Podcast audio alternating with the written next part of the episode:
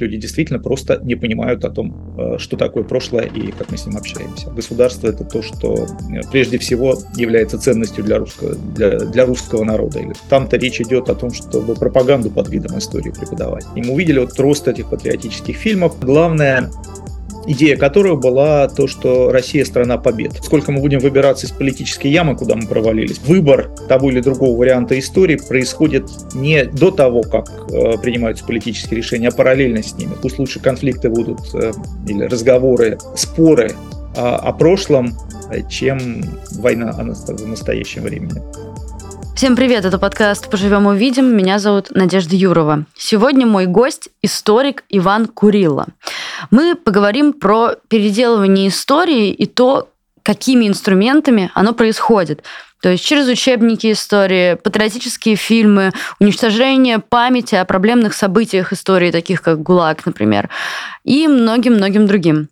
А, Иван, здравствуйте. Здравствуйте, Надежда. Мы еще помним, что когда в 2014 году Путин э, объяснял присоединение Крыма, он апеллировал именно к истории. Когда шли на референдум в Крыму и Севастополе 18 марта 2014 года, они жили и живут на своей земле и хотели жить общей судьбой – со своей исторической родиной. И вообще последнее время все его выступления похожи на какие-то лекции по истории, честно говоря. Это над этим все даже посмеиваются. А, давайте поговорим о том, как вообще российско-украинские отношения переосмысливаются именно с точки зрения конструирования этой истории. Вы понимаете, что разговаривать про российско-американские отношения в 20... Э, российско, простите, я привык говорить про Америку. Российско-украинские отношения в 22 году а, это это, это такое поле, в котором э, все время ощущаешь э, себя, не знаю, все время, все время находишься под каким-то давлением самоцензуры, потому что думаешь о том, как э, сказать так, чтобы не, не, не обидеть или, не знаю, не, не, по, не оскорбить э, людей, которые страдают в этот момент там, от российских где-то бомб. И э, в этом смысле я, например, чувствую сам, что занимаюсь самоцензурой, потому что там критически говорить об украинском, например, э, разговоре об истории, там, наверное, есть о чем говорить критически, но я не могу просто потому, что вот 22 год сделал Э, сделал такой разговор невозможным, во всяком случае, из России для человека, который является российским гражданином. С российской стороны, да, мы видим, э, что объяснений, объяснений того, что происходит, объяснений решения, которое было принято там, Путиным в феврале или принято, может быть, гораздо раньше, но в феврале осуществлено, э, объяснения все были историческими. Мы слышали, причем несколько гипотез, вернее, несколько вариантов этих исторических объяснений. Была, помните, статья еще летом прошлого года об историческом единстве русских и украинцев. А близкие к этой статье тезисы Путин повторил в таком длинном, собственно, э, в длинной речи накануне э, начала вторжения. Это было, в общем, о том же примерно самом. Мы хорошо знаем из истории, как в 1940 году и в начале 1941 года прошлого века Советский Союз всячески стремился предотвратить или хотя бы оттянуть начало войны. Но с тех пор э, мы видели несколько еще выступлений того же Путина, э, в которой э, вдруг э, начинал другие какие-то исторические аналоги приводить, совершенно про другое про другое рассказывать. То есть мы помним, какие там были тезисы. Ну вот да, собственно, то, что в заголовок вынесено, вынесено что украинцы и русские – это один народ, искусственно разделенный, который вот э, необходимо воссоединить один тезис. Другой тезис э, про денацификацию, что в Украине якобы восторжествовали какие-то нацисты, и вот э, то, что э, Россия делает, это в этом смысле продолжение буквально Второй мировой войны, вот очищение Европы от нацизма теперь вот в Украине. Ведущие страны НАТО для достижения своих собственных целей во всем поддерживают на Украине крайних националистов и неонацистов, которые в свою очередь никогда не простят крымчанам и севастопольцам их свободный выбор воссоединения с Россией. Затем появились тезисы э, другие, и мы помним в июне, когда отмечался юбилей э, со дня рождения Петра I, э, вдруг речь зашла о том, помните в одном из выступлений Владимира Владимировича, о том, что, э, да, в общем-то, Путин продолжает дело Петра э, и возвращает русские земли. Сейчас мы были на выставке, посвященной 350-летию Петру Первому. Почти ничего не изменилось это уже как бы не совсем то же самое, как мы можем понять, что денацификация или там, что воссоединение единого народа. А ближе к осени Э, появилась э, где-то ремарка, что вот на самом деле просто воду перекрыли, нам надо было вот для Крыма, и вот надо было открыть эти краны, для этого все началось. То есть, конечно, э, никакой вот последовательности в этих всех разных исторических экскурсах не было. Хотя если ну, еще до прошлого года очень многие считали, что э, использование истории нашими политиками, тут речь не только лично о Путине, потому что у нас и Лавров э, объяснял внешнюю политику России, тысячелетняя история, и, в общем, довольно много людей вот этим как бы пробавляются. Но вот, а если до этого года казалось, что все это чистая манипуляция. Вот я помню, что в феврале многие задумались, может быть, люди действительно так думают, действительно не понимают, как на самом деле выстраиваются наши отношения с прошлым, и им кажется, что то, что они решают, те политические решения, которые они принимают, продиктованы прошлым. Вот это какое-то большое э, в этом смысле, в этом направлении большое э, открытие этого года, о том, что, может быть, люди действительно просто не понимают о том, э, что такое прошлое и как мы с ним общаемся. Ну вот как раз про то, как мы общаемся с прошлым, у вас в книге была очень интересная, был очень интересный момент про то, э, какие главные интерпретации вообще в целом отечественной истории э, существуют, и как, какой из них, условно, Россия сейчас ближе? Это было такое, я даже сам для себя это называл хулиганским, э, хулиганской идеей, попробовать в нескольких буквально э, предложениях сформулировать э, вот такие схемы российской истории. Конечно, они, те, кто эти э, нарративы, как говорят историки, эти схемы российской истории продвигает, они гораздо больше написали про каждую из них. Но да, я там предположил, что их есть несколько, наверное, можно было чуть-чуть по-другому их выделить. Но вот это есть э, тот, который доминирует вообще-то в России, в России со времен Карамзина, с некоторыми отступлениями в некоторые периоды, это государственнический нарратив, в котором главное действующее лицо российской истории – это государство. Это история государства российского, как Карамзин написал, потом у нас была в XIX веке государственная школа в исторической науке. А, марксизм после некоторого отступления, то есть вот тот марксизм классический, он был вообще-то, э, я бы сказал, антигосудар... ну, не анти, а критическим по отношению к государству, но потом очень скоро к, к временам краткого курса 30-м годам государство вернуло свои позиции. А, то есть это такой доминирующий нарратив. Государство – это всегда добро, причем в разных своих проявлениях, что царская империя, что э, Советский Союз, что постсоветская Россия – это вот э, государство, это то, что э, прежде всего является ценностью для русского, для, для русского народа или там, для россиян сейчас. А другой нарратив, я бы сказал, тот, который, например, мне ближе, но который я понимаю, что он тоже один только из э, существующих в этом ряду, либеральный нарратив, в котором История рассказывается как попытки э, людей прорваться к свободе. Это вот э, рассказ о том, помните, был на эту тему конфликт вокруг э, мультфильма, встречающего людей в Ельцин-центре. Помните, Никита Михалков еще очень возмущался по поводу этого мультфильма. И вот там эта схема тоже очень коротко изложена, э, и в нем действительно, э, выделяя другие такие точки фокуса в российской истории других героев, э, можно увидеть, что действительно в России были э, прорывы в сторону свободы, были серьезные завоевания и сверху, то есть со стороны реформаторов на троне, как Александр II, например, или там Горбачев, вот, так и снизу, как со стороны людей, которые за свободу боролись более или менее успешно, там, от декабристов до там, анархистов 20 века. То есть это все а, как бы тоже часть нашей истории, можно всю эту историю рассказать таким путем. А есть националистический, а есть имперский, а есть, ну вот, наверное, можно, можно продолжать этот ряд. И действительно, что мы сейчас видим, ну, я не знаю, какой-то если еще несколько лет назад можно было говорить, что у нас чисто государств, государственнический нарратив, то вот э, потрясение, в которое нынешняя власть Россию ввергла, она, в общем, снова э, перемешала, я бы сказал, все эти истории, потому что вдруг на первый план выходит то имперский, вот, мы видим, что там, или советский такой неосоветский нарратив. Казалось бы, что э, ну, лично Путин э, насколько я понимаю, никаких больших симпатий там к Сталину не испытывает, и мы видели э, регулярно, как он отрицал всякие попытки переименовать Волгоград в Сталинград, отрицал э, идею там, при, когда начались в 2015 году попытки поставить, ставить памятники, переименовывать улицы в честь Сталина было такое в начале 15 года. Мне кажется, Путин там вмешался лично. То есть вот сталинизма вроде бы не было, но мы увидим, что опять в этом году, в 22 году, вот события привели к тому, что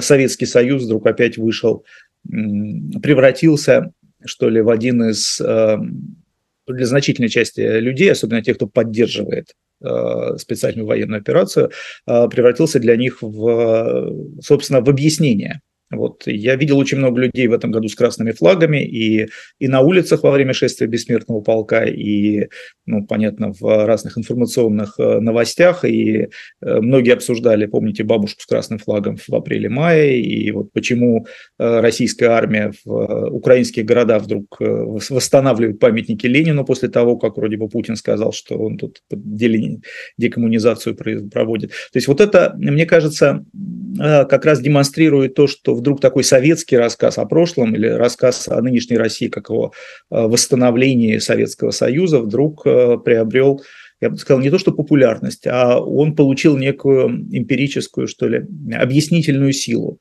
То есть стало, я думаю, что э, для достаточно большого количества людей э, то, что происходит в 2022 году, э, объясняется как восстановление Советского Союза. То есть это, мне кажется, вот, хотя вот как раз этого объяснения со стороны Путина мы не слышали. Вот этого он, он говорил о Петре Первом, о денацификации, а вот люди с красными флагами, они ведь, им кажется, что они восстанавливают Советский Союз. То есть вот этот нарратив вдруг, почему он вернулся? Да мне кажется, потому что он для многих людей гораздо лучше объясняет вот а что, собственно, Россия делает? Потому что вот все остальные, ну, с Петром Первым трудно себя ассоциировать, а все-таки Советский Союз еще не так давно был, и многие люди его помнят, ну, в преобразованном виде, память э, избирательно, но вот кажется, что это более, более удобный рассказ о том, что происходит сегодня.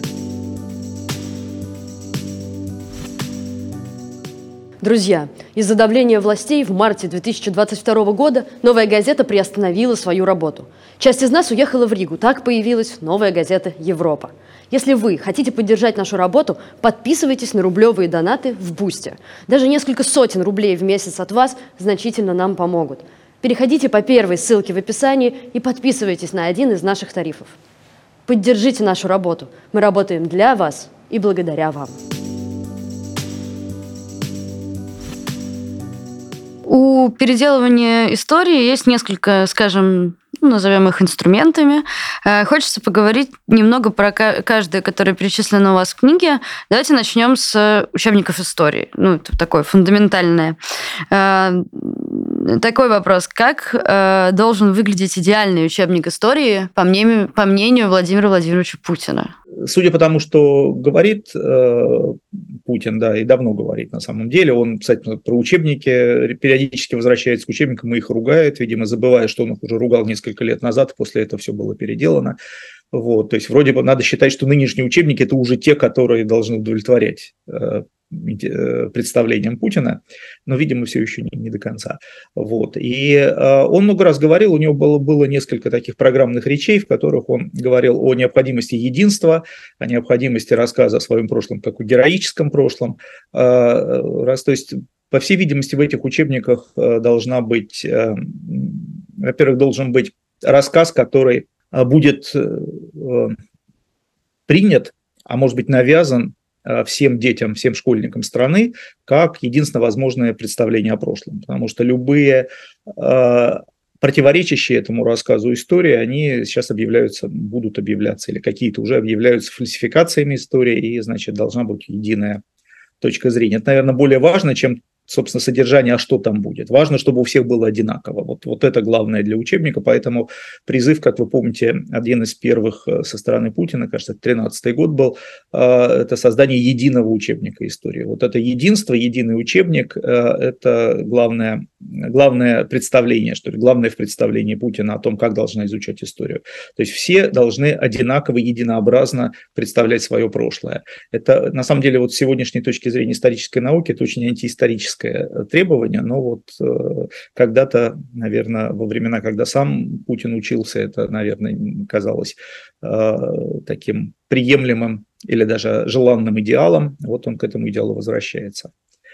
Вот, что там внутри, э, сложнее сказать, потому что, я повторюсь, э, у, у Путина, насколько я вижу, и есть противоречивые отношения и к коммунизму, и к Ленину, да, к Ленину скорее отрицательное отношение, и к Сталину вот явно неоднозначное.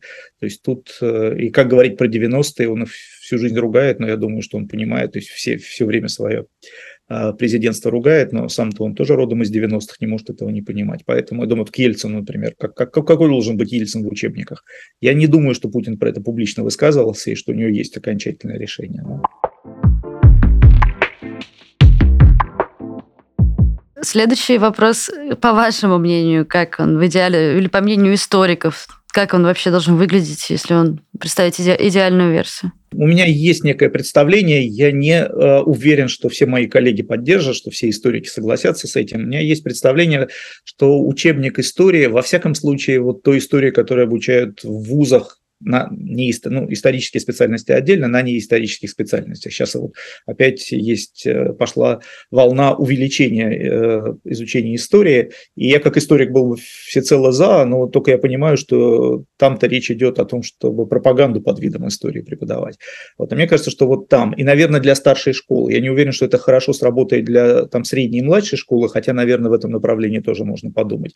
Вот для них учебник, мне представляется, должен как раз э, представлять разные разные э, точки зрения на прошлое. То есть мне представляется, что э, человек, который изучает историю, впервые какие-то события, он должен увидеть э, важнейшие события или важнейшие какие-то процессы в прошлом своей страны или всего мира глазами и тех, кто выиграл от каких-то поворотов или решений, и тех, кто проиграл.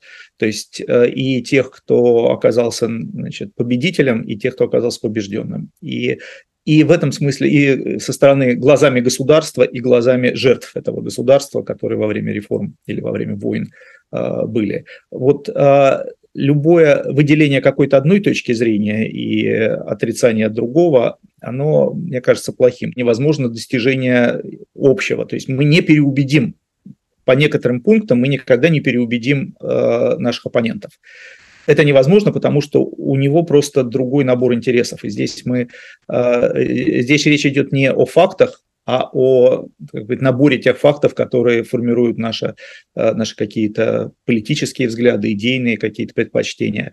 И э, людей-то надо готовить к тому, что мы в мире живем вот в едином общежитии, да, живем с людьми, которые взгляды отличаются от наших. И надо быть готовым к тому, чтобы эти взгляды уважать, при этом сохраняя собственные. И вот, мне кажется, история, изучение истории должно к этому готовить. Мы должны понять, то есть посмотреть на Петра Первого как на великого реформатора, который сделал Россию европейской страной, и, наверное, посмотреть на него глазами тех крестьян, которые там тысячами гибли при строительстве Петербурга. Э, то есть вот это, это важное умение увидеть, э, увидеть то и другое. То есть можно увидеть Советский Союз глазами э, и надо, наверное, его видеть глазами жертв э, сталинских репрессий, но это не значит, что надо там вот вычеркивать и обесценивать, как сейчас принято говорить, э, там достижения, не знаю, запуск спутника или Гагарина в космос. Нет, это и то, и другое существует, и взгляды как бы из ГУЛАГа на Гагарина, они могут быть э, сложными, по меньшей мере, но надо понимать, что вот есть э, большие группы людей, для которых важнее то или важнее другое, и надо с ними уметь общаться. Вот мне кажется, учебник истории должен к этому готовить, а не единообразно как бы формировать мозги в одном направлении. Потому что единый учебник приводит к тому, что как только человек вот с таким набором убеждений встречается с оппонентом, он теряется, потому что для него кажется, либо человек ему прямо какую-то вот в лоб его пытается фальсифицировать историю, как сейчас э, говорят, да, а, либо он что-то не понимает, и, либо, либо сам он теряется и понимает, что нет аргументов. То есть, э, когда ему выкладывают какой-то другой набор истории. В результате, кстати, распространено в обществе, к сожалению, распространено представление о том, что вот история совсем не наука, что история это что-то такое, вид пропаганды. Так вот нет, история наука, но в том виде, в каком ее государство пытается запихнуть нам в голову, оно, да, к сожалению, она э, сближается с пропагандой. Раз уж ГУЛАГ упомянули, у меня был отдельный вопрос про как раз-таки отношение к сталинским репрессиям.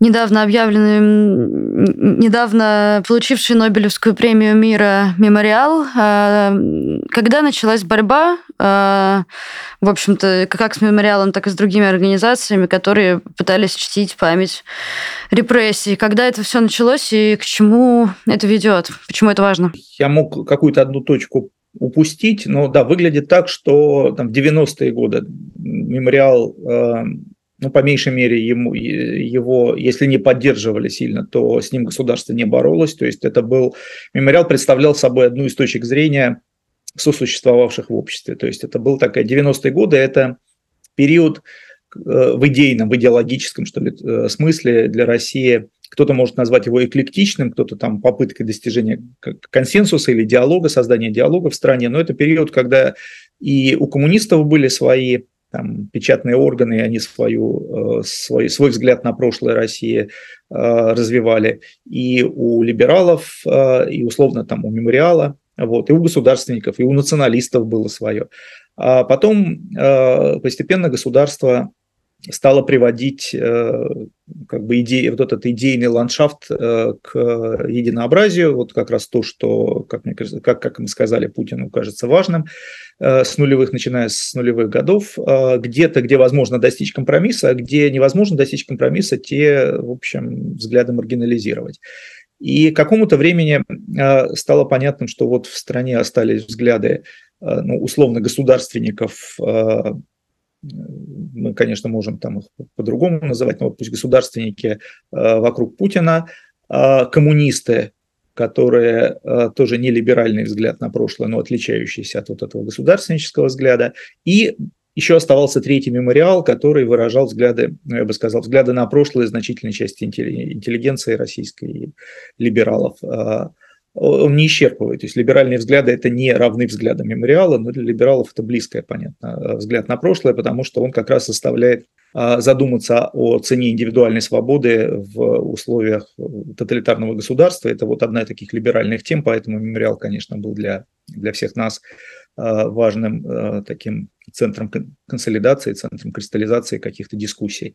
И вот в какой-то момент мы увидели, что государство начинает разворачиваться как сказать, против мемориала. Сначала это стало заметным где-то в регионах, то есть были то там, то здесь, э, казалось бы, региональные Э, эксцессы там местных силовиков, э, мы видели то там, то здесь какие-то процессы против активистов мемориала, обвинения их в каких-то преступлениях. Была история, когда, эм, мне кажется, с самого начала нулевых годов с одним историком архангельским. Э, которого обвинили в том, что он там якобы неправильно печатал книги памяти, что вообще-то вот этот персональные данные, то есть когда печатают фамилии погибших, это якобы нарушение данных, или там нарушение э, использования а, архива ФСБ. То есть вот это первые какие-то звоночки, которые казались вот э, злоупотреблением со стороны местных э, деятелей.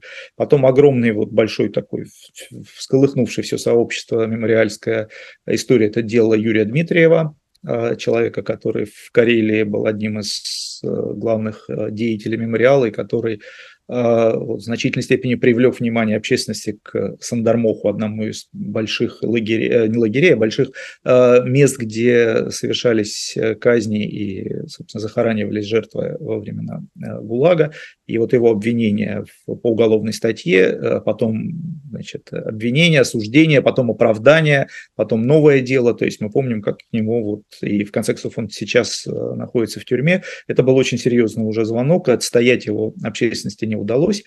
А затем, да, вот э, мы увидели, то есть э, государство явно перешло в какой-то момент от, э, от как бы от нейтралитета, что ли, по отношению к деятельности мемориала, к атакам. И вот опять сначала в регионах, а затем мы увидели вот объявление сначала мемориала там мемориал как состоит нет не, не единой организации, их довольно много, и мы помним, как появился сначала лейбл «Иностранный агент», вот, а потом вот, в конце прошлого года его в спешном порядке закрыли совсем. Вот, причем вот совершенно не, я бы сказал, совершенно необъяснимо. То есть решение принималось очень быстро. Я могу только догадываться, что это как-то, может быть, могло быть связано с подготовкой э, 24 февраля этого года. То есть, чтобы никаких э, институциализированных авторитетных э, организаций не должно было остаться к этому времени. Но это моя догадка, я не знаю, как логика там работала. Так, но мы помним, что в конце прошлого года, прямо там незадолго до Нового года, э, мемориал официально был закрыт. И это, конечно, был такой вот большой восклицательный знак в, в том высказывание со стороны государства, государственных органов по поводу его взглядов на, на прошлое. Про еще один инструмент хочется поговорить, такой, наверное, самый массовый, это кино. Э, рост э, патриотических фильмов э, невероятно, невероятно быстро идет. Давайте поговорим про то, как они вообще выглядят, на каких нарративах строятся, что пытаются продвигать и каким образом. В значительной степени стараниями того упомянутого уже Владимира Мединского, когда он был министром культуры, и специально созданная, или вернее, получившая большое финансирование организация «Фонд кино», и по другим каналам, потому что не только Фонд кино финансирует, и Первый канал финансирует э, создание фильмов, мы увидели, как э, вот с момента где-то с конца первого десятилетия, то есть где-то после 2008-2009 годов, э, государство стало по разным каналам финансировать патриотические фильмы. И мы увидели вот рост этих патриотических фильмов. Главное, идея которых была то, что Россия – страна побед. То есть это было, были фильмы про Великую Отечественную войну, в основном вот тоже рассказывающие о победах Советской Красной Армии Советского Союза. Эй, Фриц! Дизель до полного! Ферштейн! Это были, были фильмы о победах в спорте, помните, целый ряд фильмов э, про там, движение вверх, про, то есть, про баскетбол и про хоккей, в общем, все, что можно было вспомнить о, о славных победах российских, советских спортсменов. Это было в фильме о космосе, где тоже вот космическую гонку там Советский Союз выигрывал в какой-то момент. То есть вот из э, прошлого, причем большей части из советского именно прошлого, хотя фильмы были его более старые, древние истории, там, начиная с «Викинга», да, вот, э, пытались вытащить все, что рисовало позитивный образ ну, не столько даже Советского Союза, сколько это вот позитивный образ для Э, современных россиян. И, собственно, тот, тот же Мединский про это прямо и говорил, что наша задача создать мифы или укрепить мифы, которые э, скрепляют нацию, а скрепляют нацию, как он считал, позитивные мифы, то есть память о, о том, что мы народ-победитель.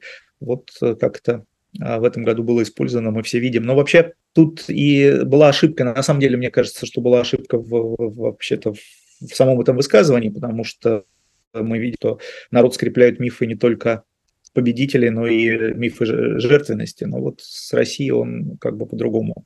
А, с Россией кинематограф по-другому пытался обойтись. Некоторые из этих фильмов действительно стали популярными, там большие деньги были вложены в блокбастеры, некоторые прошли незамеченными, то есть ну, не, не хватило, видимо, режиссерам умений или там продвигать э, эти фильмы не получилось. Но э, вот по просто количественный рост этих патриотических фильмов невозможен, невозможно большой. Если мы сравним содержание с фильмами предыдущих десятилетий, там 90-х, ну или даже нулевых годов, большей части нулевых, то мы увидим, как куда-то ушли почти фильмы критические, то есть фильмы, которые рассказывают о прошлом Советского Союза, России с точки зрения которые заставляли задуматься о, об уроках истории. Вот я как раз-таки об этом хотела спросить, да, как вот в параллельной реальности, условно, выглядит фильм с критическим отношением к истории. Так, ну, если пофантазировать, какой-нибудь пример, какую-нибудь дату взять или там событие, и вот как бы про это было бы важно снять фильм? Слушайте, ну были фильмы, да, да такие фильмы снимались, даже в перестройку снимались. Недавно кто-то вспоминал «Холодное лето» 53 -го года. Ну, то есть это фильмы, которые, в которых, в общем-то, эм, или фильмы, не знаю, фильмы по которые сейчас вообще невозможно представить, потому что их, наверное, режиссеры не будут снимать, оглядываясь на разного рода законы о как бы, запрете фальсификации. Или, то есть фильм по, не знаю, по рассказам, там, по некоторым рассказам Астафьева или там Белова, фильм о дезертире Великой Отечественной войны, да, вот рассказ есть, или фильмы о, а, по Гроссману, который там прямо сравнивал был, кстати, как еще там в прошлом десятилетии был даже сериал, по-моему, по жизни и судьбе. Вот, а, вот вообще-то у Гроссмана там прямое сравнение гитлеровской Германии и Советского Союза, что сейчас прямо подпадает под уголовную статью. То есть вот такого рода вещи стали невозможными.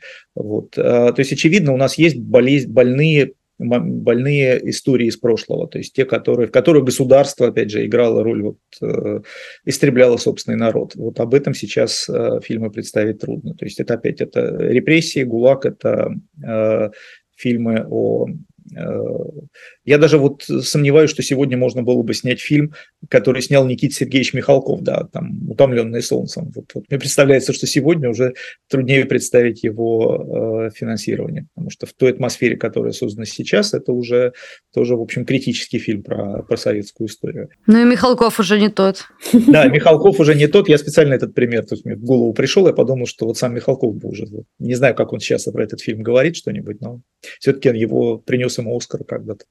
Хотя это Оскар да. чуж, чужеродный, внешне, да, это вот почти иностранный агент получал Оскар. Вот, давайте про внешнее зарубежное и еще немножко про параллельную реальность. А, есть ли в западном мире, неважно, где угодно, а, примеры обратной, обратного принципа работы с историей? Ну, то есть э, в какую-то либеральную сторону, да, вот э, где-то, можно на любой стране привести пример.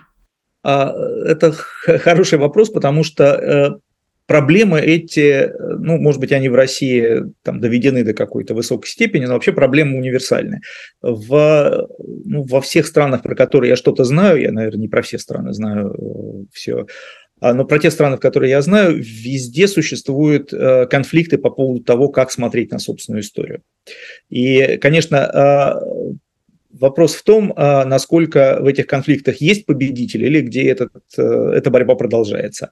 Вот в России э, с помощью государства, в том числе с помощью мемориальных законов, запрещающих какие-то взгляды на прошлое, с помощью финансирования, там, введения каких-то цензуры, а, э, действительно кажется, что один из нарративов доминирует над другими.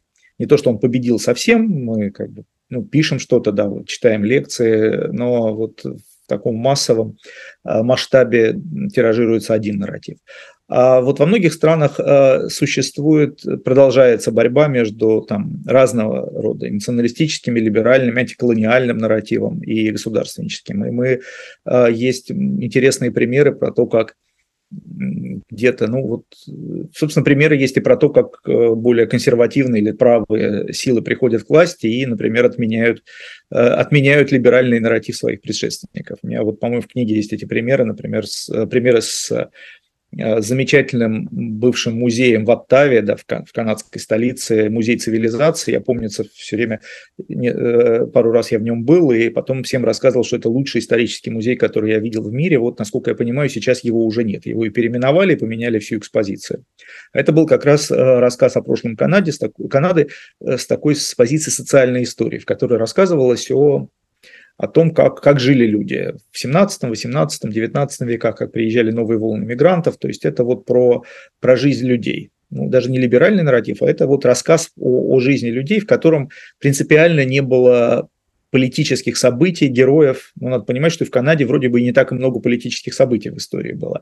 Вот. А потом пришел в какой-то момент консервативный премьер-министр Стивен Харпер, его уже и нет во главе, но вот был в середине прошлого десятилетия и возмутился, и его сторонники переформатировали этот музей полностью. Теперь ну, называется по-другому музей канадской истории. Теперь, насколько я понимаю, это музей, в котором как раз рассказываются политические события, великие полити политики канадские прошлого. То есть это вот такой стандартный э, музей, который делают правые силы везде, где у них получается прийти к власти. Или второй, тоже музейный пример, это из Польши, где была очень хорошая задумка сделать музей Второй мировой войны, в котором бы Вторая мировая война была показана глазами разных людей из разных стран, из разных там групп социальных, политических. Вот. Задумка была очень хорошая, описание всем историкам или там специалистам по исторической памяти очень нравилось, но тут к власти в Польше пришли тоже правые свои, да, ПИС, и э, партия ПИС. И, э, и, в общем, из этого музея в Кракове, да, кажется, э, в Даньске, да, в Даньске уже, в это, из этого музея сделали, насколько я, опять же, понимаю, не был там сейчас это по описаниям, а, сделали вполне патриотический музей, то есть это музей Второй мировой войны, взгляд из Польши, взгляд польский. И вот, вот такое, такие конфликты происходят. Я бы сказал, что сравнительных успехов вот в ограждении истории от, от, от государства добились, относительно недавно добились французские историки, где была создана ассоциация «Свободу истории» во главе с таким мэтром, главным, наверное, французским историком, самым известным, э, там еще ныне живущих, Пьером Нара, он выступал в Национальном собрании Франции и объяснял вред от всякого рода мемориальных законов. Кстати, во Франции их приняли довольно много к, этому, к тому моменту. И вот вроде бы Нара сумел убедить французов, что э, государству не стоит вмешиваться в э, описание прошлого, не стоит навязывать какой-то взгляд на прошлое, даже если кажется, что это очень правильный э, каком-то смысле взгляд. Вот во Франции, в этом случае, французские историки заставили себя услышать. Вот. В Англии и в США не принимались мемориальные законы ну, в силу того, что там есть более, э, я бы сказал, более фундаментальное отношение к свободе слова. Там любое навязывание истории, любое ограничение а, высказываний о прошлом попадает под э, защиту первой поправки, то есть в США, если, то есть под защиту э, того, что защищает свободу слова. И вот, но, но вот мы видим, что вот американские события там двухлетней давности, помните, в 2020 год, когда БЛМ сносила памятники, но это вот тоже это такой конфликт по поводу прошлого, который вылился на улице, вылез, вылился даже в случае насилия. Вот. А, то есть, вот отвечая, я долго отвечаю на ваш вопрос, есть ли где-то, где победила либеральная точка зрения, есть а, страны, где конфликт, конфликт живой, и Э, то, то одна, то другая сторона принимает верх. Так что вот победила, если побеждает либеральная сторона и, э, и сносит все консервативное, то это, в общем, тоже нехорошо. Это, это, это, в общем, то же самое, только с другими акцентами. Если, как знаете, в 17-18 году там снесли памятники царям, поставили памятники революционерам. Потом в 2015 году, в Александровском саду, да, в 2015 году э, снесли памятники революционерам, вернули памятники царям. И то, и другое, в общем, это, это не диалог, это и то, и другое, это единая картина, которая, опять же, кажется государству привлекательным, но с точки зрения там, 21 века она а, это путь куда-то в тупик. Последний вопрос. Как э, подсказывает исторический опыт, или вам кажется просто, сколько мы будем выбираться из этого переписывания истории и каким образом? Вы знаете, мне кажется, тут вопрос, сколько мы будем выбираться из политической ямы, куда мы провалились, потому что переписывание истории не причина, а, я бы сказал, следствие, ну или сопутствующее какое-то явление тому, что происходит в политике. Вот э, я ведь э, считаю, что вот эта причинно-следственная связь, которую нам обрисовал президент Путин, помнится, что вот он изучал историю, история вот такая, и поэтому он вынужден принимать такие политические решения, она ошибочна. То есть, может, он в нее и верит, но она ошибочна, потому что а, выбор того или другого варианта истории происходит не до того, как э, принимаются политические решения, а параллельно с ними. Собственно, выбор того или другого варианта прошлого – это и есть политический выбор. То есть это, одновременно, это, это, что-то происходящее одновременно. Поэтому для того, чтобы мы выкарабкались из переписывания истории вот в плохом смысле слова, ну, надо, чтобы политика наладилась, чтобы политически у нас э, страна вот вернулась к, к диалогу внутреннему и международному. Вот. И тогда, наверное, и э, проще будет говорить о собственном прошлом, о прошлом соседе, о прошлом других стран. Вот. То есть тогда это будет. Это не значит, что мы э, будем жить э, в бесконфликтном в этом смысле мире, но пусть лучше конфликты будут э, или разговоры, э, споры о, о прошлом, э, чем война в настоящем времени. То есть пусть будет лучше диалоги, диалог, в котором мы будем не соглашаться, и наверняка мы не будем соглашаться там со всеми и соседями, и с дальними странами по поводу трактовок прошлого. Но пусть мы будем лучше спорить об этом, чем вот э, чем, чем будет происходить то, что происходит в 2022 году. Вот э, повторюсь, э, сейчас уже там, не знаю, первые десятилетия нынешнего века, когда появились первые там, конфликты по поводу прошлого с э, той же соседней Украиной. Если кто-то, сейчас, наверное, уже все забыли, но помнится, когда президентом России был Медведев, президентом Украины Ющенко, и в Украине появились, вот помните, впервые героизация украинской АУН, да, общество украинских националистов, появилась, собственно, Голодомор как, как геноцид со стороны значит, Москвы по отношению к Украине. Вот, вот тогда была такая переписка между Медведевым и Ющенко по поводу прошлого. То есть вдруг на первый план впервые тогда вышло разные трактовки прошлого. Вот э, тогда это ну, в общем, можно, было, можно сказать, что это было первым шагом к, к нынешнему году, а можно сказать, что это был золотой век, когда спорили о прошлом, а не, о, а не, а не бомбили другую страну. Вот э, в этом смысле э, лучше, лучше бы так, как, как, как тогда. Вы слушали подкаст «Поживем увидим». Спасибо большое, что дослушали, хотя это был и длинный выпуск. Если он вам понравился или вам показалось важным то, о чем мы разговаривали с героем, Напишите об этом в своих социальных сетях и поставьте ссылочку на это видео. А еще можно поставить лайк и написать комментарий. И не забывайте подписываться на наши подкаст-платформы. Спасибо, что вы с нами. Ваша Новая газета Европа.